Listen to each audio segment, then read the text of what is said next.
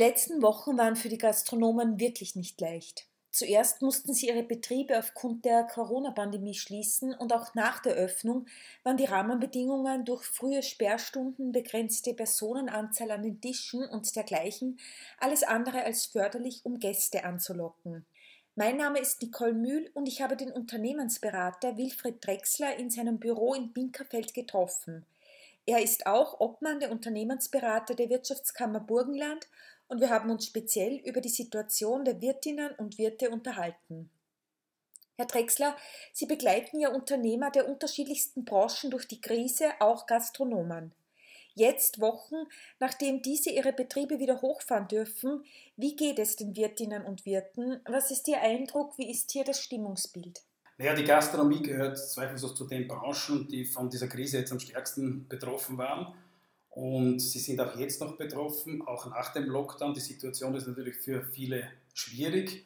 Äh, wir sehen oder ich sehe hier bei meinen Aktivitäten auch, dass jene, die ein großes Stammpublikum eigentlich haben, hier schon relativ rasch wieder in einen gewissen Normalbetrieb übergehen haben können. Andere, die natürlich eher mit Ausflugsgästen, Touristen äh, sozusagen als Kunden haben, äh, da ist die Situation etwas schwieriger und da muss man wirklich sagen, da ist die Situation natürlich etwas durchwachsen. Jetzt mit der schrittweisen Lockerung natürlich und mit den äh, Verbesserungen, die es ja jeden Tag jetzt eigentlich in der Gastronomiebranche gibt, wird es besser, aber es ist doch ein langer Prozess, bis man wieder zum Normalbetrieb zurückkehren wird. Mhm. Jetzt war die Kritik äh, an die Hilfszahlungen der Regierung, war ja gerade von der Branche, von den Gastronomen, war ja sehr groß.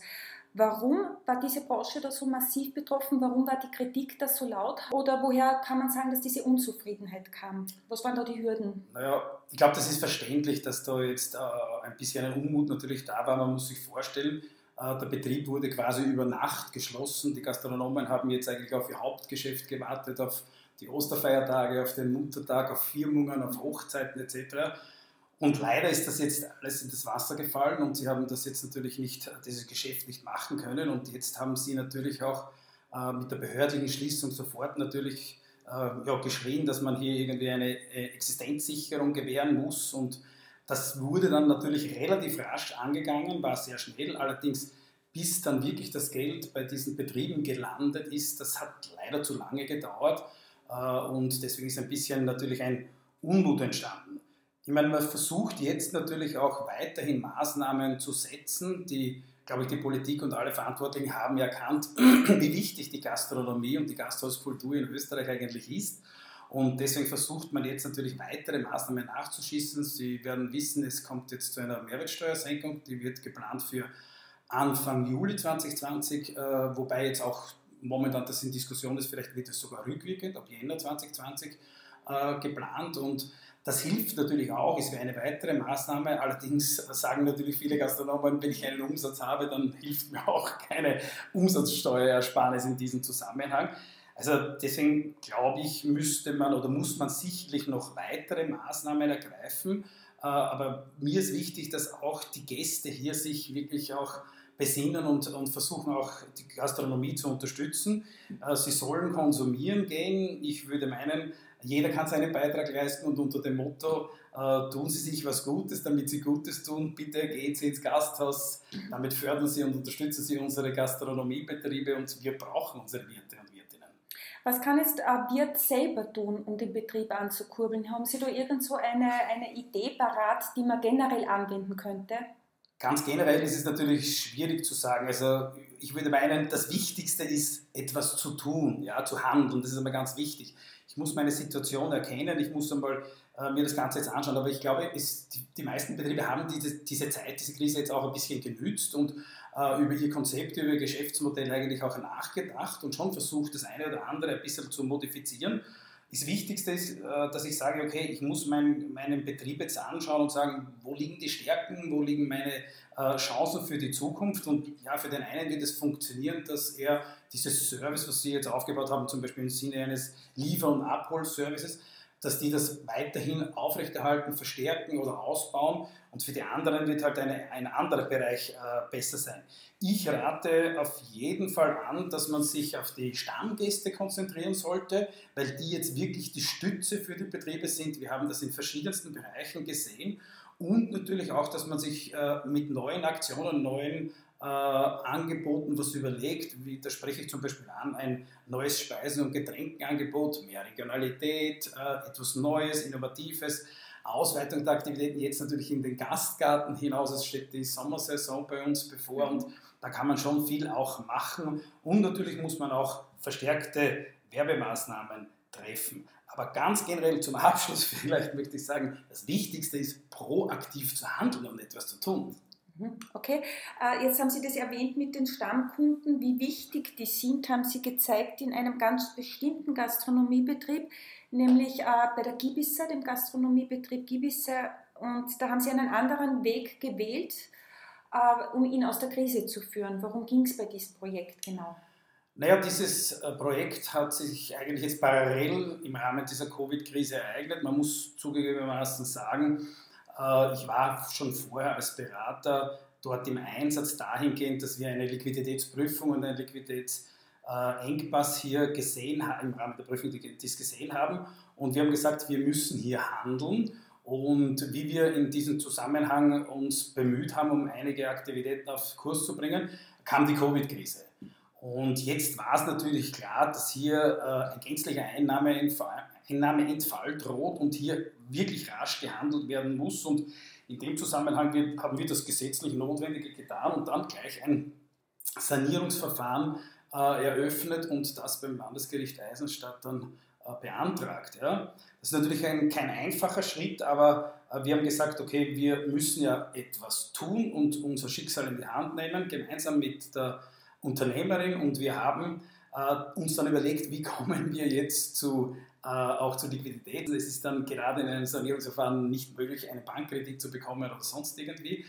Ja, und dann war die Idee, äh, dass wir eine Crowdfunding-Aktion mit unseren Stammgästen machen. Und mhm. das wurde dann eigentlich äh, geplant und mit dem Masseverwalter abgestimmt und wir baten sozusagen unsere Gäste dann einen Neustart des Restaurants zu unterstützen, dass die Tradition dieses wunderbaren Restaurants, Gasthaus eigentlich erhalten bleiben kann. Naja, und dann haben wir diese, äh, die, einen, einen Direct-Mail-Brief ausgeschickt und auch in die Crowd sozusagen geschickt über unsere Stammkunden. Und die Aktion ja, hat Gott sei Dank sehr gut gefruchtet.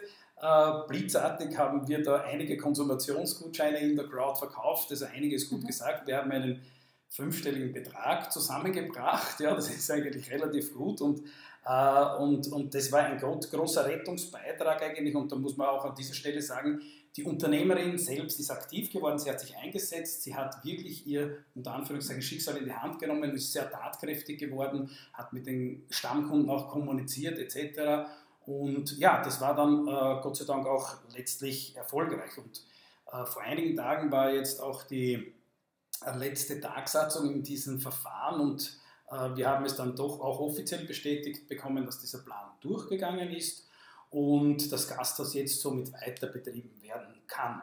Glauben Sie, dass Sie das geschafft hätten ohne diese Crowdfunding-Aktion? Äh, eigentlich sicherlich nicht, mhm. weil im Endeffekt muss man, sie, muss man irgendwo ja her Liquidität bekommen und in solchen Situationen ist es ganz, ganz schwierig. Wie gesagt, die offizielle Schiene über Bank ist nicht möglich.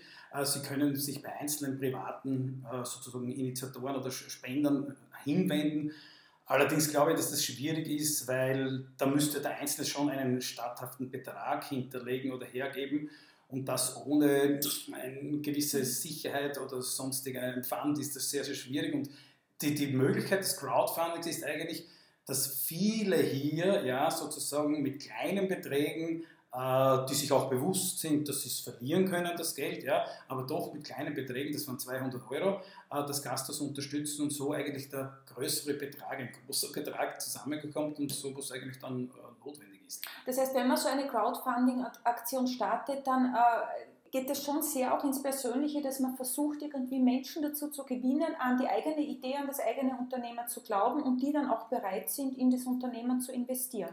Ganz genau. Generell geht es ja beim Crowdfunding darum, dass ich meine Idee oder mein Geschäftsmodell sozusagen dieser Gruppe anbiete, weil ich jetzt im Sinne von Bankfinanzierung oder anderen äh, äh Institutionen, Finanzierungsinstitutionen gescheitert bin. Ja beziehungsweise die halt nicht an dieses Geschäftsmodell glauben. Ich selbst als Unternehmer glaube aber noch dann, mache eine so eine Crowdfunding-Aktion und versuche da, darüber halt ein Geld zu lukrieren Und wenn ich da hier diese Idee eben dementsprechend gut äh, dokumentiere und, und auch das vermarkte, dann springen die einen oder anderen schon auf. Wesentlich bei dem Crowdfunding ist für mich ganz wichtig, als immer zu sagen, das ist kein reines Finanzierungsinstrument. Wer Crowdfunding als Finanzierungsinstrument nur versteht, dann hat das nicht ganz richtig eingesetzt, sondern es ist ein Marketing-Element auch, weil ich binde ja meine Gruppen sozusagen ein in dieses Crowdfunding. Ich informiere sie, ich gehe aktiv auf sie zu, auf meine Crowd, auf meine Zielgruppe, auf meine Stammkunden, wie es eben beim Bagastos Ibiza war. Und ich mache auch Aktivitäten und wir werden jetzt auch zum Beispiel eine unter Anführungszeichen Belohnungsaktivität dahingehend machen, dass wir beim Gastos Ibiza geplant haben, dass wir im Herbst alle diese Crowd-Spender an einem äh, Nachmittag am Samstag einmal ins Gasthaus einladen, wo dann die Frau Gerlinde Gibiser auch natürlich äh, so, so sich erkenntlich erweisen wird und das eine oder andere Glas Wein dann natürlich auch verkostet wird auf ihre Kosten. Okay.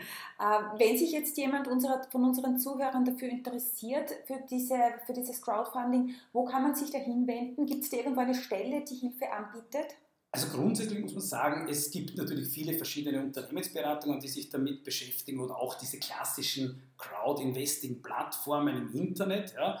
Aber wesentlich vielleicht für Südburgenland auch zu, äh, hinzuweisen ist, dass wir ja gerade die Crowdfunding Südburgenland-Aktion laufen haben. Diese Plattform, das ist eine Informationsplattform, wo dargestellt wird, wie geht man an so ein Crowdfunding-Projekt heran, wo es gibt es auch Unterstützung. Wir unterstützen auch in diesem Zusammenhang die Interessierten können sich bei dieser Crowdfunding-Plattform äh, melden und sie werden dann auch bei dem einen oder anderen Projekt natürlich unterstützt. Wir analysieren das die Idee, wir sagen, okay, äh, ist es möglich, das im Rahmen einer Crowdfunding-Aktion umzusetzen und wir sagen ihnen auch, okay, welche Art des Crowdfundings sollst du äh, nehmen, beziehungsweise welche Gegenleistungen, welche Rewards sozusagen kann man der Crowd auch anbieten, weil viele möchten ja für ihren Einsatz auch irgendetwas wieder retour bekommen und das sind eben die Gegenleistungen. Gastos gewisserweise der Konsumationsgutschein, äh, der hier eingelöst werden kann. Und äh, da, da, informieren wir und unterstützen wir. Und das ist ganz, ganz wichtig. Vielleicht will ich auch die www-Adresse erwähnen: der www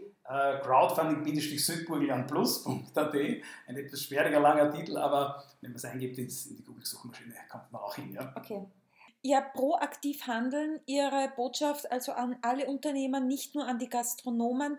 Danke, Herr Drexler, für das Interview und weiterhin viele kreative Ideen. Danke.